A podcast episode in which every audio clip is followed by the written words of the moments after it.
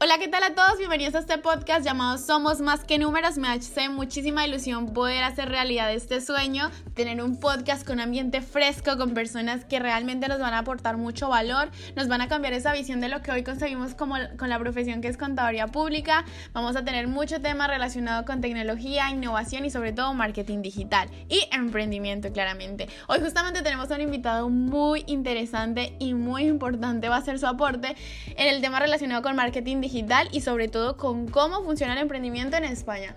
Eh, él se va a presentar, él es Adrián Becerra, consultor SEO, además consultor de marketing digital actualmente en una empresa muy importante, pero bueno, nada mejor que él para contarles un poco. Hola a todos, muy buenas Dayana, agradecerte la invitación a tu nuevo podcast de Somos Más que Números. Y nada, pues mi nombre es Adrián Becerra, como bien ha dicho soy consultor SEO, soy consultor de marketing digital realmente y especializado en SEO obviamente. Y nada, actualmente estoy de director de marketing digital en una empresa bastante importante relacionada con los esports, que ya hablaremos más adelante de qué son los esports. Y nada, espero poder aportarle a todos oyentes mucho contenido de valor sobre marketing digital, transformación digital y cómo pueden empezar todos tus oyentes a vender sus servicios a través de Internet. No, todo lo contrario, Adrián, muchísimas gracias por estar aquí. Yo sé que tu presencia le da un carácter internacional a mi podcast. Yo sé que la mayoría de personas que nos escuchan en este momento, en principio, son personas de Colombia, son personas que van a aportar muchísimo a todo lo que nos cuentes desde tu experiencia, además partiendo de alguien joven también, igual que yo. Así que nada, bueno, a mí me gustaría empezar contando un poco cómo te empezó a interesar todo el tema de marketing digital. Yo sé que en Colombia esto apenas está haciendo el boom. Aquí obviamente llegó mucho más rápido, entonces me gustaría un poco saber cómo nació esa pasión por el marketing digital. Bueno, Dayana, mi historia empieza desde muy pequeño, porque como bien sabes, yo empecé a utilizar, digamos, los ordenadores desde que tenía 6 años. O sea, mi padre me puso desde muy pequeño el ordenador en casa. Y bueno, yo he pasado por todas las facetas. He pasado por diseñador gráfico, programador, sistema, de todo un poco, ¿no? Pero fue realmente a los 18 años, con mi primer comercio electrónico, sin yo saberlo, trabajando en una empresa de, un amigo. Bueno, creamos una tienda online. Yo me encargué de toda la parte de la tienda, de la tienda online, de tanto la programación, el diseño, la puesta en marcha y demás. Y nada, me di cuenta que montar una tienda online no era algo tan sencillo como yo tenía en mente, que simplemente sería montar una web, instalarla en un servidor, en un hosting, en un dominio y empezar a vender. Pero claro, me di cuenta que monté una tienda con unos 5.000 productos creo que era, volcado directamente desde una base de datos, desde un Excel, pero vi que esa tienda no vendía absolutamente nada. Entonces me empecé a, informar cómo generar tráfico para esa página web. Y fue ahí un poco donde empecé a adquirir mis primeras nociones en marketing digital. Vi que Google seguía una, una serie de algoritmos y según las técnicas que tú emplearas para optimizar esa página web, pues podías conseguir llegar más tráfico a tu página o incluso a través de redes sociales, etcétera. Entonces ese fue mi primer contacto. Donde me empecé a apasionar realmente fue porque vino un comercial de Google, porque Google, como sabrás, tiene muchas empresas privadas asociadas a, lo que sería Google, y esta empresa en concreto era Ibu, que era una empresa partner de, Google. Y el comercial quería vendernos una campaña de at War, y al llegar allí a la empresa, estaba yo, porque aparte de, llevar toda la parte digital, pues en ese momento estaba de dependiente en la empresa, porque era una empresa pequeña. Y me comentó que, que quién había hecho esa página web, que estaba muy bien y que lo quería para su equipo. Y claro, yo dije, pues la página web la he hecho yo. Y nada, nos presentamos, nos reunimos fuera de la empresa y me empezó a presentar, eh, me dijo que tenía clientes que no podían afrontar presupuestos que, que, que, ellos ofrecían como empresa porque eran presupuestos muy elevados, porque no era una empresa pequeña. Y tenía clientes que, digamos, que esto era sí que es verdad que no era en cierto modo legal porque esos clientes los sacaba de la empresa, o sea, no podían afrontar los presupuestos de, de, la empresa, entonces se le ofrecía un presupuesto por, por, debajo, a un menor valor, que yo afrontaba ese proyecto. Y me empezó a presentar clientes así, de hecho, conservo algunos de ellos, como conoces, allí en Córdoba tengo, tengo algunos de ellos que conservo el día de hoy. Y ahí empecé a estudiar muchísimo sobre SEO, sobre las primeras campañas de World of que realicé y básicamente todo fue de una manera muy autodidacta hasta el día de hoy que realmente pues considero que tengo bastante conocimiento y bueno y en mi empresa soy el director de marketing digital de, y el responsable de todo el departamento web de todos los proyectos que tenemos tanto en España como en Europa como en América Latina. Y realmente mi inicio fue en como la gran inmensa mayoría que han acabado en este sector autodidactas. O sea, es verdad que hay gente que se viene preparando con carreras universitarias, con ciclos de formación superior, etcétera, que está muy bien, pero hay muchísima gente que ha acabado en este mundo de manera autodidacta porque ha sido una evolución en la última década muy, muy, muy cambiante. Cada año aparecían cosas nuevas, nuevas oportunidades de negocio y la gente que no hemos criado en ese entorno, pues realmente no somos personas hechas a sí mismos. Y hay muchísimos emprendedores y gente que, tiene, que ha conseguido éxito a día de hoy que realmente no vienen con, estudios universitarios preparados. Como bien sabrás, yo me matriculé en Administración y Dirección de Empresas en la Universidad allí de, a distancia de Madrid, pero nunca llegué a terminar, finalizar esos estudios porque yo quería emprender y monté mi primer e-commerce, que, que, ya hablaremos de él, y realmente pues fue todo, fue todo muy autodidacta. Nada, me parece súper interesante. Creo que en todo lo que has contado eh, tú de alguna manera describes la vida, sí, de una persona que se inmersa en este mundo. Empezando por lo que tú dices, yo hice de diseñador, yo hice de community manager, yo hice de diseñador web. Yo creo que eso es algo muy importante para las personas que empiezan con este mundo. Yo creo que la oportunidad de explorar cada campo hace que crezcamos más y creo que justamente lo he reflejado en tu experiencia hoy en día como consultor de marketing, porque saber de todo de alguna manera te ayuda a orientar a las personas que apenas están empezando con este proceso. Así que por esa parte me parece muy interesante.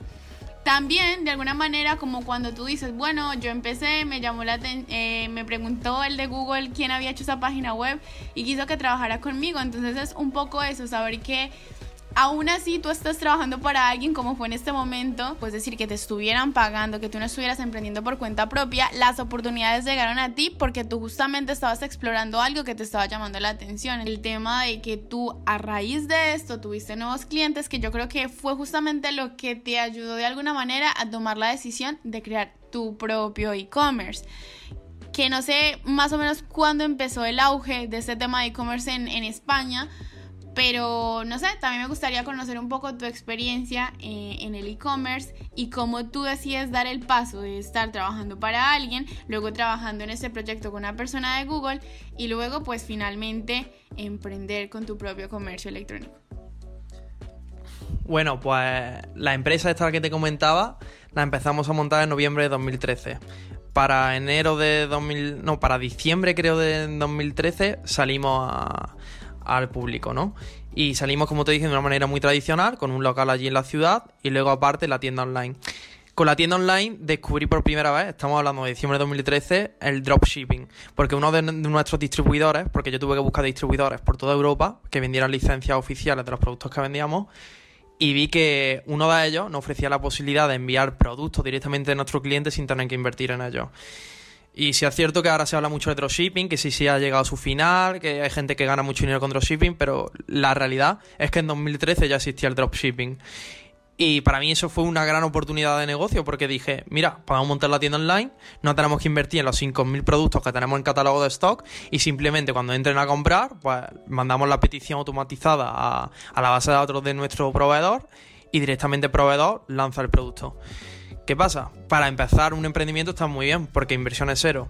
Solo que perdemos una gran posibilidad de, afianzar al cliente, de fidelizarlo, porque la caja no está adaptada a nuestro logotipo, no tenemos trato directo con el producto para, digamos, meter a lo mejor dentro de la, caja alguna, alguna piruleta, cualquier cosa que, que cuando la reciba el cliente pues la puede agradecer, ¿no? O incluso eh, rellenar un cuestionario, no sé, hay muchas formas dentro del e-commerce de fidelizar a un cliente a través de un envío. Al no poder manipular esa caja ni su contenido, pues esa oportunidad de fidelización la perdemos. Tampoco controlamos los tiempos de envío, te dice de 48 a 72 horas porque tienen que ver si están en stock, si tienen que pedirlo, si tienen que reponerlo, y depende siempre de un factor externo, no depende de tu propia empresa, ¿vale?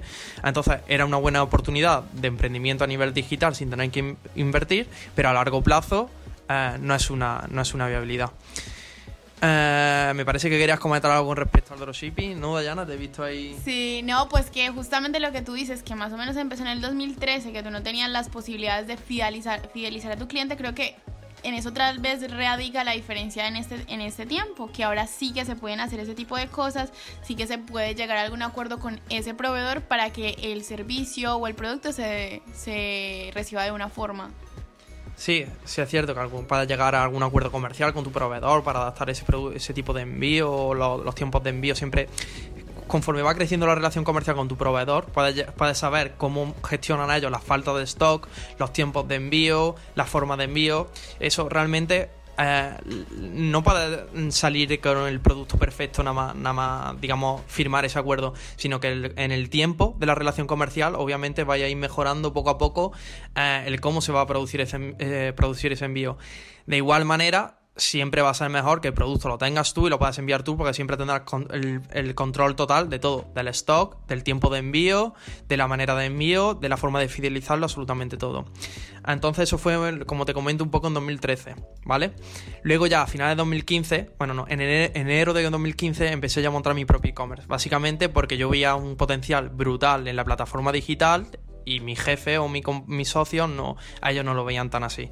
Pues empecé en enero y en diciembre de 2015 saqué, eh, terminé lo que fue la, plataforma de e-commerce, ¿vale? Salimos con 300 productos, me parece, todo de inversión de mi bolsillo, es decir, todos mis ahorros los gasté en invertir en productos que yo ya lo conocía, conocía a todos los distribuidores en Europa, conocía todas las cadenas de comercio, conocía absolutamente todo el negocio y vi que ninguna, ninguna tienda online de mi competencia se estaba adaptando realmente a las tendencias del marketing digital, es decir, eran páginas web obsoletas, con productos en dropshipping y tal, nadie tenía el control total.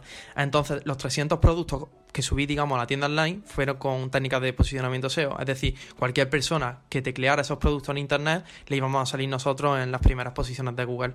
Fue un inicio de, un e-commerce que consideraba que las bases estaban bien asentadas, ya no era una página con muchísimos productos obsoletas, no estaba todo muy revisado tardamos un año en desarrollarlo todo, pero en diciembre salimos. ¿Qué pasó en diciembre de 2015? Que me presentaron al que sería mi socio durante los siguientes tres años, que a día de hoy es precisamente mi jefe, que es el de la empresa esta que te comento. Y, y básicamente eh, en, en, el mismo diciembre, aún no habíamos lanzado la página público, fuimos al primer evento presencial en España de nuestro sector y tuvimos la tienda más grande de todo el evento. Y eso fue gracias a todo el trabajo realizado durante ese año, porque esta persona que invirtió en nosotros se dio cuenta que el potencial de nuestra plataforma era bastante grande. Y la tienda, bueno, sufrió muchísimos cambios durante los tres años siguientes, pero nos convertimos en un referente del sector, colaborando con youtubers súper famosos, con más de 15 millones de impactos en cada acción comercial que realizábamos con ellos. Eh, en redes sociales teníamos más de 50.000 seguidores, éramos realmente un, referente ya dentro de nuestro sector.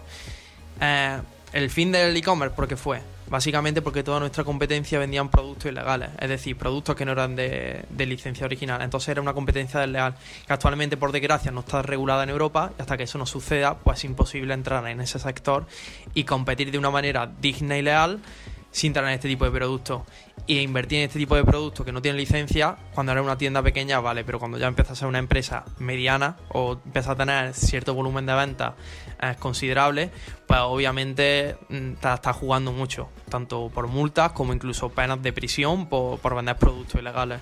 Entonces decidimos cerrar y básicamente pues emprender en, en, otros sectores. Como sabes, pues mi pasión realmente son los negocios a nivel digital, no es, no es un, un negocio en concreto. De hecho pasamos de una tienda online a, como sabes, uno de nuestros proyectos es la gestión de apartamentos turísticos en Colombia, que fue un poco como nos conocimos tú y yo.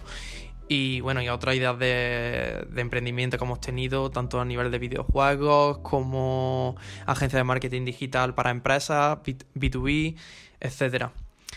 Y un poco mi trayectoria, a grosso modo, obviamente mucho más extensa, sería esa. Vale, no, a mí me parece súper interesante realmente, aunque yo conozco esta historia, cada vez que la escucho me parece súper apasionante, se te nota realmente la pasión que sientes por el marketing digital, toda la experiencia que nos puede traer medirnos a, a, retarnos esos conocimientos que tenemos, a afianzarlos con nuestros propios proyectos. Yo creo que eso realmente es de admirar. Además, una persona con tan corta edad, porque cuando tú iniciaste con Bici, ¿cuántos años tenías? Bici, 20 años. 20 años, que lo que decimos muchas veces, personas que nos sentimos identificadas, es como las personas de esa corta que ya como que tienen esas ganas de hacer sus propias cosas y sus propios proyectos, a mí me parecen de admirar. Me parece también muy interesante que nombres algo relacionado con mi con la tierra que me vio nacer, que es Colombia, donde realmente yo creo que ya estamos en un punto en el que marketing digital no es una palabra desconocida, mucho menos nada que tenga que ver con emprendimiento digital. Obviamente tenemos mucho que aprender de países como Estados Unidos o como, o como España, pero yo creo que mucha gente, y especialmente yo estando aquí en España, me he dado cuenta que hay mucha gente dispuesta a invertir en Colombia, dispuesta a desarrollar estas estrategias de marketing o tener este público en Colombia, ¿cierto? Y por ejemplo, en tu caso, con el proyecto que tienes, que también me interesaría que nos contaras un poco de él, eh, que con esta magia del emprendimiento digital ni siquiera tú tienes que estar eh, de manera física en Colombia. Así que eso también es un tema súper importante y no vamos a perder la oportunidad de que nos cuentes un poco de, de samba. ¿Qué es samba? ¿Cómo nace samba? ¿Y por qué en Colombia? Bueno, para hacer un resumen así general, eh, yo viajé a Colombia, como sabe, el año pasado y, y me di cuenta que Colombia Mm, es como la España de los 90, o sea, y esta misma expresión se la he escuchado a otros españoles sin ni siquiera yo habérselo comentado, y es cierto, o sea, eh, desde aquí hago un llamado a todos los colombianos, o sea, invertir en vuestro país porque el potencial que hay en vuestro país es muy grande, es muy grande. O sea, el que invierta hoy va a ver los frutos, los frutos que va a recoger de aquí a 10 años. O sea, realmente Colombia está en un factor de crecimiento brutal y es uno de los países que sin duda cualquier persona con dos dedos de frente o con visión empresarial invertiría en ello. Entonces, Samba básicamente, cuando yo estuve allí en Colombia, me di cuenta que como me recordaba un poco a la burbuja inmobiliaria de, aquellos años en, España, que se estaban construyendo muchos rascacielos, muchos edificios, muchos apartamentos, me di cuenta que tanto en Europa como en Norteamérica pues hay una cosa que se conoce como apartamentos turísticos, que es básicamente arrendar tu apartamento con fines, con fines turísticos. Es como si tú, por ejemplo, en un hotel te quedas, eh, tú pagas por noche, pues lo mismo pero en un apartamento. ¿Por qué? Porque te dan más privacidad, tienes tu, tu cocina, tu baño, y es como si estuvieras en tu casa pero lo estás arrendando por, noche, ¿no? Y a llevar este modelo de negocio que, supuso un boom en toda, en toda Europa y en Norteamérica a Europa, a América Latina, en este caso a Colombia. ¿Por qué? Porque cuando yo, por ejemplo, fui para Colombia, yo lo primero que miré no fue un hotel, no fue no, no, miré un hostal, no miré absolutamente nada de eso. Miré un apartamento turístico directamente porque es lo que estamos nosotros acostumbrados aquí en Europa. Tanto nosotros, repito, como en América del Norte. Entonces, la idea era llevar ese modelo de negocio a Colombia porque se están construyendo un montón de apartamentos, vi un montón de eh, cartelitos, típicos de esa rienda, se alquila. Pues, ¿por qué no mm, invertir esos apartamentos, adaptarlos como un apartamento turístico y arrendarlo de esta manera? Porque si tú estás ganando con tu apartamento, eh, con tu, apartamento con tu arriendo tradicional un millón y medio, puedes ganar, con si lo transformas en apartamento turístico, hasta 3 millones, hasta el doble realmente de lo que estás ganando con un arriendo tradicional. Y y el, dueño del apartamento se despreocupa de todo, porque nosotros nos encargamos de toda la gestión, nos encargamos de, entregar la llave al, cliente, del contacto con el cliente, de posicionar el anuncio de tu apartamento en internet, las primeras posiciones, nos encargamos de absolutamente todo, o sea, el cliente solo se tiene que preocupar de recoger la mensualidad, es decir, si con su arriendo tradicional ganaba un millón y medio, para lo mejor va, eh, va a facturar 3 millones, nosotros nos vamos a quedar con un 17%, que será unos 500 mil más o menos, vamos a poner a ojo, y el cliente pues va a recoger dos millones y medio. Va a recoger un millón más de lo que recogería con un arriendo tradicional y sin tener que preocuparse de absolutamente nada porque nos vamos a encargar nosotros de la gestión absoluta del apartamento.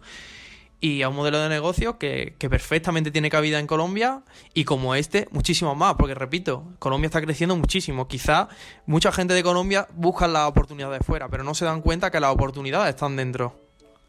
Sí, es que justamente eso era lo que, lo que te quería aclarar un poco ya desde el punto de vista de Colombia. Muchas personas, eh, en mi caso, eh, salimos a, España, a Estados Unidos, muchos en búsqueda de un mejor futuro, en búsqueda de una economía mejor, ¿cierto? De una estabilidad económica. Pero casualmente muchas de esas personas regresan a su país. Otros, por ejemplo, en mi caso, porque quieren estudiar, tener experiencias en el extranjero, pero realmente muchas personas generan sus ahorros en España, pero regresan a invertir en Colombia. Yo creo que esto es algo que también conocemos los colombianos, que de hecho estoy totalmente de acuerdo contigo, o sea, las personas tenemos que invertir en nuestro país y creo y estoy segura de que todos los que viajan al extranjero terminan invirtiendo en, en, en su país. Y me parece muy interesante lo que tú dices porque justamente en, en la experiencia que he tenido con mis asesorías eh, de emprendimiento digital y con las asesorías relacionadas con las personas que quieren crear empresa en Colombia, casualmente no solamente tengo clientes de, de Colombia como tal, sino clientes de toda Latinoamérica. Inclusive cuando nos contactamos tú y yo, mm, queriendo tú crear una empresa en Colombia, pero siendo español. Entonces yo creo que muchas, muchas personas están dispuestas a, a, mm, emprender en Colombia y que realmente sí que vemos una oportunidad. Ya una parte importante que no la nombraste es como esa, esa facilidad que tu conocimiento en marketing digital te permite emprender sin tener que estar físicamente en Colombia. O sea, tú puedes manejar todo desde acá. Cuéntanos un poco más o menos cómo, cómo es este tema de emprender de manera digital. Pues sin lugar a dudas, ese es uno de los mejores puntos de, los negocios digitales. Por eso, tanto como en DCS, la nueva línea de negocio que habéis abierto de transformación digital, es, una cosa que la, gente debería aprovechar, porque la transformación digital, ¿qué es lo que te permite? Trabajar desde cualquier parte del mundo prácticamente sin recursos, sin horarios, porque no necesitas estar en una oficina de 8 a 6, ¿no? Simplemente adaptas tu horario según la funcionalidad de tu negocio. ¿Qué quiere decir esto? En nuestro caso en Samba, por ejemplo, nosotros nos hemos posicionado en Internet a través del blog. Yo hice un estudio de mercado, vi qué es lo que buscaba la gente en el sector de turismo, me di cuenta que, por ejemplo, la gente llegaba a las principales plataformas como Booking, TripAdvisor, Airbnb a través de keyword como Hacienda Nápoles, es un destino turístico. No necesariamente que alquile un apartamento turístico, pero la gente que está llegando a plataformas de reservas de alquileres turísticos está llegando por cosas como Hacienda Nápoles. Pues yo hago una entrada en mi blog de Hacienda Nápoles, la optimizo y ahora quien teclee en Google Hacienda Nápoles 2019, pues de las primeras posiciones, si no la primera, somos nosotros. Entonces, es una forma de posicionarnos sin necesidad de tener que estar, como, como digo, repito, no estamos en Colombia, pero estamos posicionados en Colombia. Eh, luego, la recepción de clientes. Pues contratamos una, centralita que deriva el teléfono, un número colombiano, a un número aquí de, empresa aquí en España y atendemos la, la llamada normal o la idea que estamos implantando ahora de WhatsApp Business, básicamente la gente nos escribe por chat y nosotros no, no, necesariamente estamos en Colombia, estamos desde aquí respondiendo a través del chat y lo respondemos tal y como si estuviéramos en Colombia, sin realmente tener que invertir prácticamente un, peso. O sea, la inversión es muy baja y sin embargo el alcance real es muy amplio. Podemos alcanzar, impactar a toda la gente de Colombia o a, toda la gente hispanohablante o no hispanohablante que tenga búsquedas transaccionales en Internet con, con palabras clave que en colombiana, digamos, adaptadas a nuestra línea de negocio. Entonces, una forma, un alcance brutal que nos permite, trabajando en este caso desde España, sin invertir prácticamente un solo peso.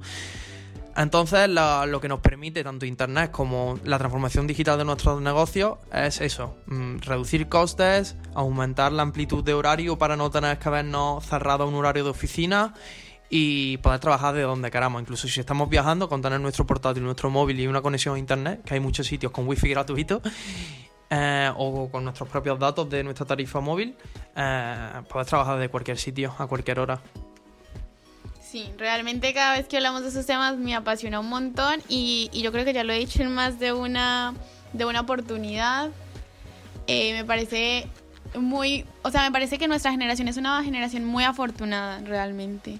O sea, como dicen en la televisión, como dicen en los diferentes podcasts o en, o en los diferentes creadores de YouTube, que dicen acerca de realmente nosotros no, no tenemos límites como antes de viajar a otros países, de emprender en lo que queramos, de aprender lo que nos guste, porque realmente vemos que esto lo podemos lograr sin ningún limitante, como tú dices, incurriendo a muy pocos costos. Sí, hablar de estos temas me apasiona un montón, más teniendo en cuenta lo que dicen muchísimos creadores de contenidos, muchísimos podcasts, y es que nuestra generación es totalmente afortunada podemos saber lo que queramos en cuestión de segundos, podemos viajar y ya no es como algo imposible, ¿cierto? Y sobre todo podemos trabajar nosotros mismos planeando nuestro horario y desde el lugar que queramos, así que eso me parece muy importante. Así que nada, para terminar esta intervención, por lo menos el día de hoy, me gustaría que nos cuentes un poco ya para finalizar la etapa actual en la que se encuentra Adrián Becerra, aparte de su emprendimiento propio que es Samba, que no nos dijiste qué significaba Samba pero ya nos lo contarás y nos hables un poquito de eSport, que me parece también totalmente apasionante y que la gente se vaya hoy, mejor dicho, con muchísimo conocimiento y con ganas de seguir escuchando este podcast que va a ser igual o mejor siempre en nuestros nuevos capítulos. Bueno, pues Samba significa South American Booking Agency, que es básicamente empresa de reserva eh, latinoamericana. Y en el logotipo incluimos eh, el cóndor, porque es un guiño un poco a, a, la bandera de Colombia, ¿no? Que incluye el cóndor en su bandera. Pero el significado realmente es de, una empresa eh, con foco en toda América Latina, pero queríamos eso, que como íbamos a empezar en Colombia y la idea surgió en Colombia, pues que tuviera siempre eh, algo, algo único del país. Y luego la palabra, porque son las islas, son las iniciales de, la empresa, es una, es una palabra latina, ¿no? Samba. Y por otro lado, pues sí, ahora mismo estoy de responsable del departamento web de GTech Entertainment, de toda la empresa, tanto como te dije, tanto en Europa como en América Latina. Y GTech Entertainment básicamente se dedica a la tecnología, a eventos y a la competición de videojuegos en Internet. Eh, el tema de los esports es básicamente los videojuegos llevan a todo el mundo a la competición. Actualmente es un mundo que factura muchísimos millones. De hecho, la final del Mundial de uno de los juegos, que sería League of, Legends, eh, tuvo muchísimos más espectadores que la final de la NBA. Es decir, es una nueva forma de ocio y de entretenimiento que ha crecido a un nivel brutal, muy, muy, muy grande. Y hay marcas muy reconocidas a nivel mundial que están dentro del mundo, ¿no? Y clubes de fútbol incluso que están invirtiendo en ello. E incluso en países como Corea, eh, las estrellas de esports son más reconocidas que las estrellas de fútbol. Lo que es para ti o para mí Messi Cristiano Ronaldo, para ellos son jugadores de videojuegos de ordenador. Entonces, eh, en nuestro caso, nuestra empresa tiene la, parte de competición, la liga más grande en España de, entre centros universitarios y entre centros educativos. Por un lado, University Esports, que es la universitaria con más de 62 universidades en esta edición en toda España y más de 15.000 jugadores inscritos. Y luego tenemos, por otro lado, eh, eSports, que es entre centros educativos, que tenemos más de 400 centros educativos, más de 1.200 profesores involucrados. Y alumnos, pues bastantes más, no sé exactamente la cifra, pero muchos. Tenemos marcas con nosotros como Mafre, que es la compañía de seguros más grande de España, el Corte Inglés, que es una de las marcas más grandes eh, aquí que existen, eh, Intel y HP, que son marcas de, ordenadores y de, hardware eh, famosos y a nivel internacional en todo el mundo, son las marcas más grandes. Y van a entrar patrocinadores mucho, mucho más grandes que todavía no podemos desvelar, pero que son conocidos a nivel mundial por cualquier persona que tú nombras la marca y saben exactamente quiénes son. Es decir, es un sector con muchísimo, con muchísimo, mm, digamos, movimiento económico dentro de, lo que viene siendo los esports. Entonces, eh, ahora mismo nos estamos expandiendo en América Latina ese sería el proyecto más grande que tenemos ahora mismo, que vamos a empezar, si no me equivoco, por México, Uruguay, probablemente Colombia. En Colombia ya están otras entidades. Está, por ejemplo, la LVP o la SL, están ya en Colombia. Pero esto sería la competición más profesional. Nosotros estamos llevando la competición amateur. Es decir, si en el fútbol tiene la primera división, pues nosotros estaríamos llevando la segunda, la segunda y la tercera división. Para entender un poco la, la equivalencia.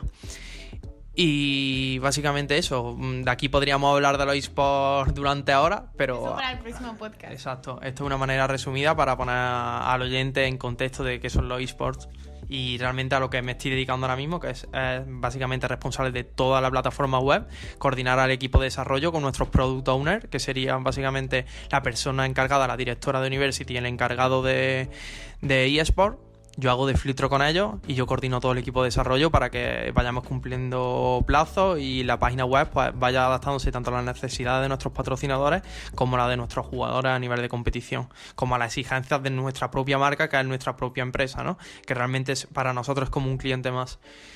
Y luego, por otro lado, llevando todos los informes de el retorno sobre inversión a la, a las marcas. Es decir, si una marca te da medio millón de euros, tú tienes que justificar que esa inversión para ello ha supuesto un retorno de millón y medio. Pues elaborar unos informes que se elaboran durante toda la temporada en base a unos KPIs preestablecidos y, dándole valor económico a, a los datos obtenidos tanto a través de redes sociales como en la plataforma web, etcétera.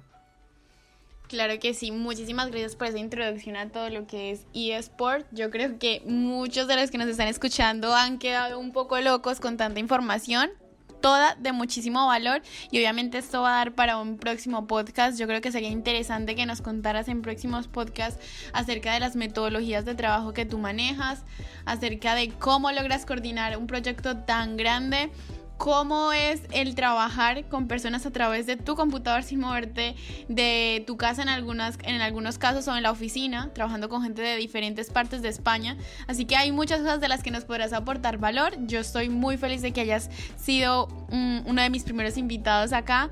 Realmente nos aportaste mucho valor y aunque yo ya sé gran parte de esta información, siempre me llena de muchísima emoción escucharte porque de verdad que escuchar a gente apasionada por lo que hace motiva demasiado e inspira Así que yo espero que a ustedes les haya gustado. No olviden seguir en todas las redes sociales a Somos Más que Números. Obviamente a Adrián Becerra. Adrián Becerra ya nos dirá cómo lo pueden seguir y se despedirá emblemáticamente.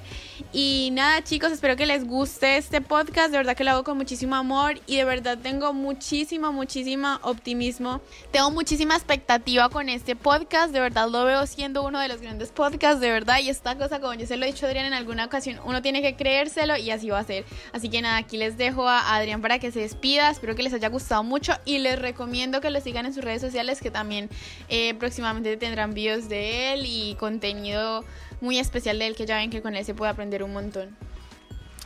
Bueno, por último agradecer a todos los que habéis quedado hasta el final, que el podcast es un poquito, un poquito largo, pero creo que de lo que hemos hablado es bastante útil y, en próximos podcasts que hagamos, pues intentaremos generar un poquito más de contenido útil y accesible para todos vosotros que podéis emplear en vuestras propias empresas, vuestras propiedades de negocio o vuestra vida en general. Y nada, eh, recomendaros que me sigáis en mi Instagram, que sería Adrián Becerra barra baja MKT, que es marketing. Mm, actualmente no estoy muy activo, pero mi idea es empezar a trabajar mi marca personal, tanto a nivel de Instagram como YouTube, etcétera, y aportaros contenido de valor. Y por mi parte nada más, animaros a que sigáis invirtiendo en Colombia, que confiéis mucho en el potencial de vuestro país. Y un placer estar aquí una vez más, Dayana, y muchísimas gracias por tu invitación. Bueno, pues este podcast se acaba. No se me pongan tristes que ya vendrá muchísimo más contenido de valor.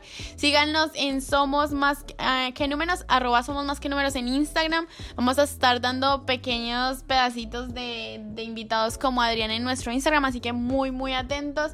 Y próximamente tendremos más sorpresas. Si eres un contador y me estás escuchando, espero que eso te llene de muchísima motivación y que entiendas que somos más que números. Chao.